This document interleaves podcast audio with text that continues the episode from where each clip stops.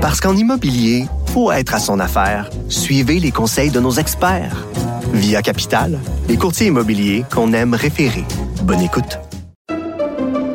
Pendant que votre attention est centrée sur vos urgences du matin, vos réunions d'affaires du midi, votre retour à la maison ou votre emploi du soir, celle de Desjardins Entreprises est centrée sur plus de 400 000 entreprises à toute heure du jour. Grâce à notre connaissance des secteurs d'activité et à notre accompagnement spécialisé, nous aidons les entrepreneurs à relever chaque défi pour qu'ils puissent rester centrés sur ce qui compte, le développement de leur entreprise.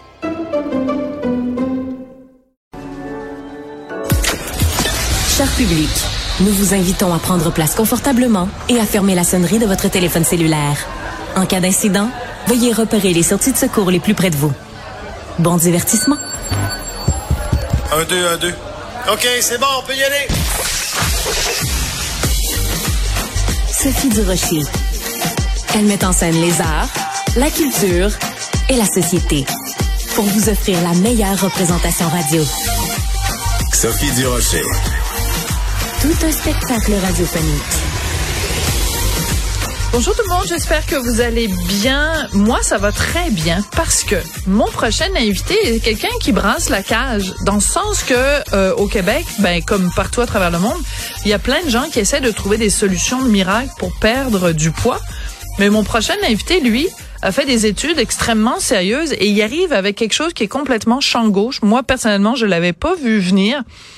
Il nous dit essentiellement, ben écoutez, les régimes et tout ça peut-être que c'est à mettre un peu à la poubelle parce que quand il s'agit de perdre du poids, c'est le cerveau qui est le boss. Mon prochain invité, c'est Benoît Arsenault. Il est professeur à la faculté de médecine de l'Université Laval et chercheur à l'IUCPQ. Bonjour, Monsieur Arsenault. Bonjour. Écoutez, euh, je vous adore déjà. Avant même qu'on puisse se parler, je vous adore parce que vous arrivez avec une perspective tout à fait différente quand on s'intéresse à la perte de poids. Qu'est-ce que vous voulez dire quand vous avez dit à nos collègues du Journal de Montréal, c'est le cerveau qui est le boss? Ben, d'abord, je vous remercie pour le compliment.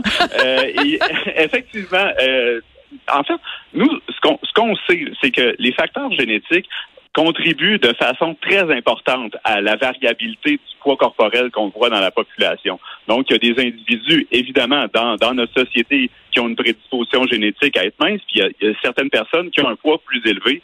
Euh, et évidemment, les facteurs génétiques qui contribuent, on pense que ce serait jusqu'à 50 à même 75 de l'héritabilité de, de, de, ce qu'on appelle l'indice de masse corporelle, le, le poids divisé par notre grandeur serait dû à des facteurs génétiques. Euh, puis le problème avec ça, puis on sait même qu'il y a, y a plus de 1000 régions dans notre génome, donc dans, dans toutes les cellules de notre corps. Donc on a de l'ADN. Euh, cet ADN-là varie d'une personne à l'autre. Et il y a 1000 régions génétiques associées euh, à, à, notre poids. Euh, malheureusement, on ne connaît pas nécessairement la fonction de, ces gènes-là. Et nous, ce que, notre étude révèle, c'est que dans un premier temps, la plupart de ces gènes-là euh, sont exprimés dans le cerveau, puis ils vont encoder des protéines qui euh, vont être fortement exprimées dans le cerveau aussi. Donc, cette susceptibilité génétique à avoir un poids élevé, ben, c'est vraiment, euh, ça va vraiment affecter des régions du cerveau. Alors des gens qui disent ben moi la raison pour laquelle je suis en surpoids c'est dans mes gènes. Euh, il y a des gens qui rient de ça, qui ridiculisent ou qui minimisent ça. Vous votre réponse c'est dans 50 à 75% des cas la personne a raison de dire ça. Euh, je, vous dirais, c'est très difficile de, de, de pointer, d'identifier une personne et de dire, ben, cette personne-là a un poids élevé parce que c'est ça, il gêne. Telle autre personne a un poids élevé parce que c'est de sa faute. Donc, on n'en est pas là. Donc, nous, on pense que dans la population en général, on peut expliquer une grande proportion de ces différences-là d'une personne à l'autre. Évidemment, ça prendrait des tests génétiques plus poussés, puis on n'en est vraiment pas là. C'est pas ce que notre étude suggère non plus. Mais il faut quand même dire, justement, aux personnes qui ont un poids élevé, euh, que ben, justement, il y, a, de très bonnes chances que euh, qu'il y ait une composante génétique derrière ça, parce que euh, dans la société aujourd'hui qui valorise la minceur, on parle même souvent du culte de la minceur, à quel point c'est important pour avoir du succès, pour être validé par les autres, pour être accepté. Euh, etc. Ben, il faut être mince. Euh, et euh, ben, malheureusement, donc tout le monde dans la société essentiellement a la volonté d'être mince. mais c'est pas tout le monde qui est mince. Puis les personnes euh, qui ont un poids élevé, ben ils en ont fait des tentatives de perdre Oui. poids. Ils, ils vivent dans la même société que, que vous et moi. Et puis si, si ça fonctionnait, ben on Ça le saurait. C'est ça. Si ça fonctionnait, on le saurait. Mais par contre, donc on va revenir évidemment à votre étude euh, de fait selon vraiment les paramètres scientifiques et tout ça. Mais avant ça, je veux juste vous poser une question parce que pour moi c'est tellement euh, majeur ce que vous avancez. Je veux juste quand même faire l'avocat du diable quelques instants. Euh, quand on regarde, par exemple, même au Québec, des photos, mettons euh, à la plage euh, dans les années 70, des Québécois à la plage, euh, ben la proportion de gens qui sont minces est quand même beaucoup plus élevée que si on prend la même photo aujourd'hui. Donc, est-ce que entre les années 70 et 2023, il y a tant de gens que ça dont euh, la génétique tout d'un coup s'est enflammée et a fait en sorte que c'est des gens qui étaient en surpoids? Ah Oui, absolument. C'est une très, très bonne question. Puis avant d'y répondre, je vais vous dire qu'on vous dit pas quand on regarde ces photos-là, c'est que la moitié des Québécois fumaient un ou deux paquets de cigarettes par jour aussi. Là. Donc, euh, on repassera pour l'argument santé aussi. Là. Donc, corps mince ne veut pas dire santé aussi. Même dans ces années-là, l'incidence des maladies cardiovasculaires était beaucoup plus élevée qu'aujourd'hui. Donc, euh, D'accord. première, euh, C'est un bon point. C'est un bon argument. Oui. Mais deuxièmement, euh, deuxièmement, ce que je vous dirais, euh, c'est que évidemment là, je veux dire, on les voit, les statistiques, vous les voyez, je les vois aussi. Euh, dans les années 60, 70, euh, il y avait des personnes grosses. Évidemment, c'est pas quelque chose qui est apparu du jour au lendemain. Dans l'histoire aussi loin qu'on peut retourner, il y a toujours eu des personnes grosses. Oui. Évidemment, quand on regarde les statistiques, il y en a beaucoup plus aujourd'hui qu'auparavant. Ça, c'est bien démontré aussi. Puis évidemment, loin de moi l'idée de remettre ça en question, c'est un fait. La- ce qu'on ce qu'on observe aussi, parce que je veux dire, il y a quand même des études qui ont été faites euh, sur la sur la génétique de ces de ces changements temporels là aussi. Puis ce qu'on voit, c'est une interaction vraiment entre des facteurs génétiques et des facteurs environnementaux.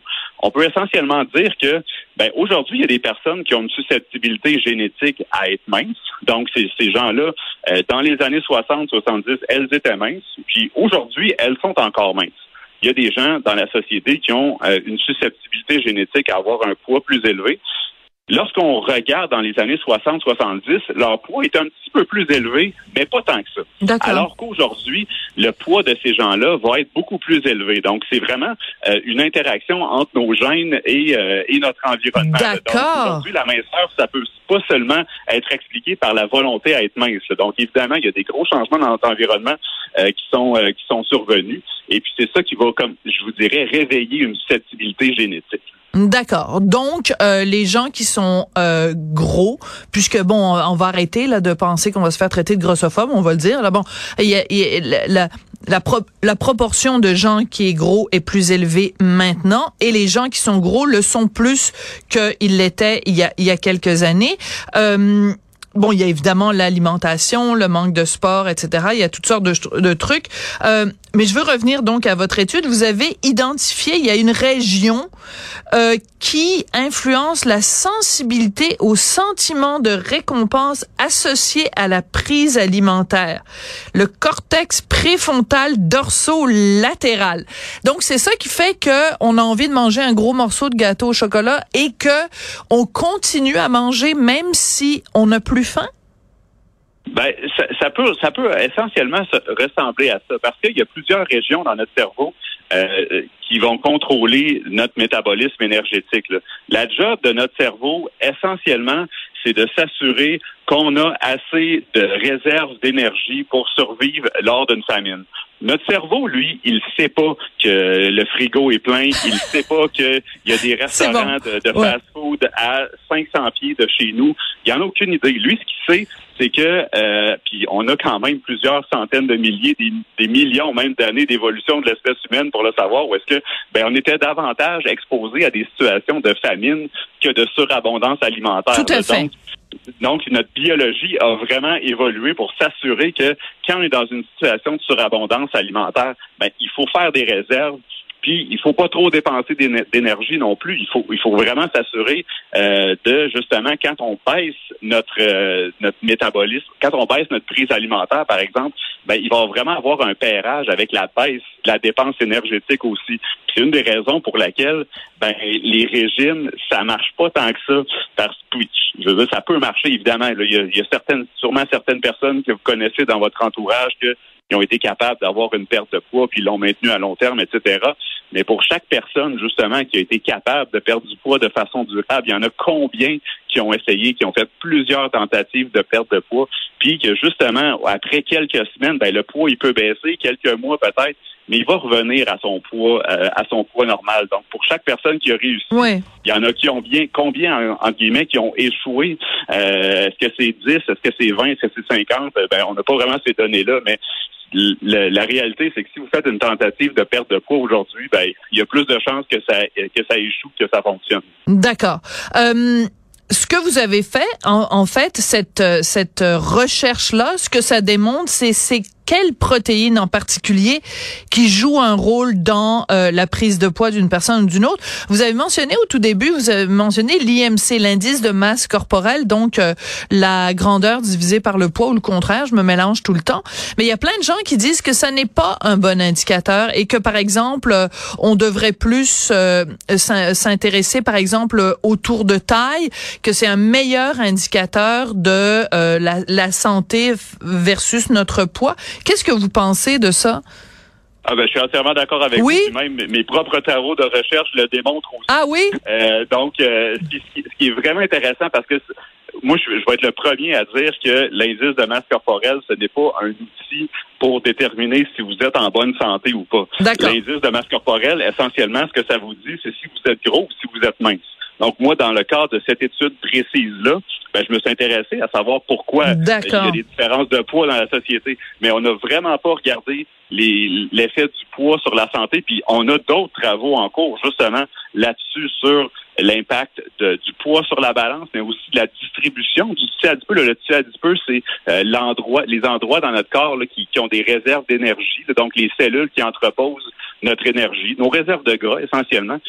Puis nous, ce que nos propres travaux démontrent, c'est que peu importe notre, euh, notre indice de masse corporelle, ben ce serait davantage l'endroit dans notre corps voilà. où la graisse est située que, euh, que le poids sur la balance. Donc, il y a des individus qui sont très minces, mais qui vont, par exemple, entreposer leur excédent d'énergie, pas nécessairement euh, au niveau des hanches et des cuisses, un, tissu adipeux qui est essentiellement pas très nocif pour la santé, mais plutôt dans le foie, dans l'abdomen, dans le cœur, dans nos muscles Ça, ça peut vraiment poser préjudice à la santé chez des personnes minces comme chez des personnes grosses. Puis on voit que chez des personnes grosses aussi, il y en a des personnes grosses qui, euh, essentiellement, euh, ne sont pas fumeuses, euh, ont des habitudes de vie exemplaires, mais leur risque n'est pas nécessairement si élevé que ça. C'est sûr qu'il y, a des fois il y a un petit risque, mais ce qu'on voit, c'est que c'est pour la santé, là, c'est vraiment pire d'être mince et en mauvaise santé qu'être gros et en santé quand on regarde le risque à long terme, par exemple, de développer des maladies cardiovasculaires.